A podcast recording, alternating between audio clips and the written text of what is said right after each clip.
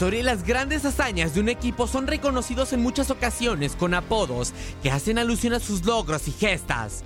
Sin embargo, solo pocos clubes han podido conseguir formar parte de la realeza y añadir el título de Real a su nombre. El origen de este apelativo se sitúa en España. A principios del siglo XX, el rey Alfonso XIII, fanático del fútbol, comenzó a otorgar el título de Real a diferentes conjuntos del fútbol español. Para obtener el distintivo de Real, un equipo debía de solicitarlo ante la Casa Real. Cada situación era evaluada y si el rey consideraba oportuno o conveniente entregarle el título, se lo daba. Además de que una corona se mostraría encima del escudo del equipo solicitante. Los primeros casos de los que se tiene registro son los del Club Deportivo Sala de la Calvet y la Sociedad Deportiva Club Coruña.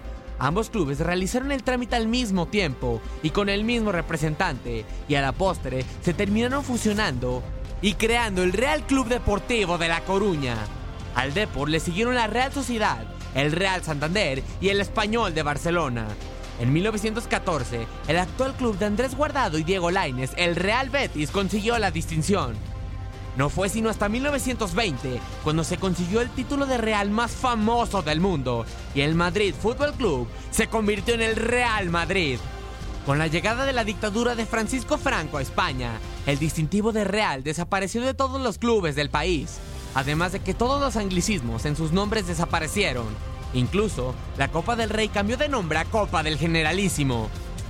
Con el fin del gobierno de Franco y la reinstauración de la corona española, el distintivo de Real regresó al nombre de cada club, donde ha permanecido hasta el día de hoy. Actualmente, 27 clubes en España cuentan con el distintivo Real, un apelativo que únicamente pueden portar aquellos clubes que pertenecen a la realeza. Para tu DN Radio, Max Andalón.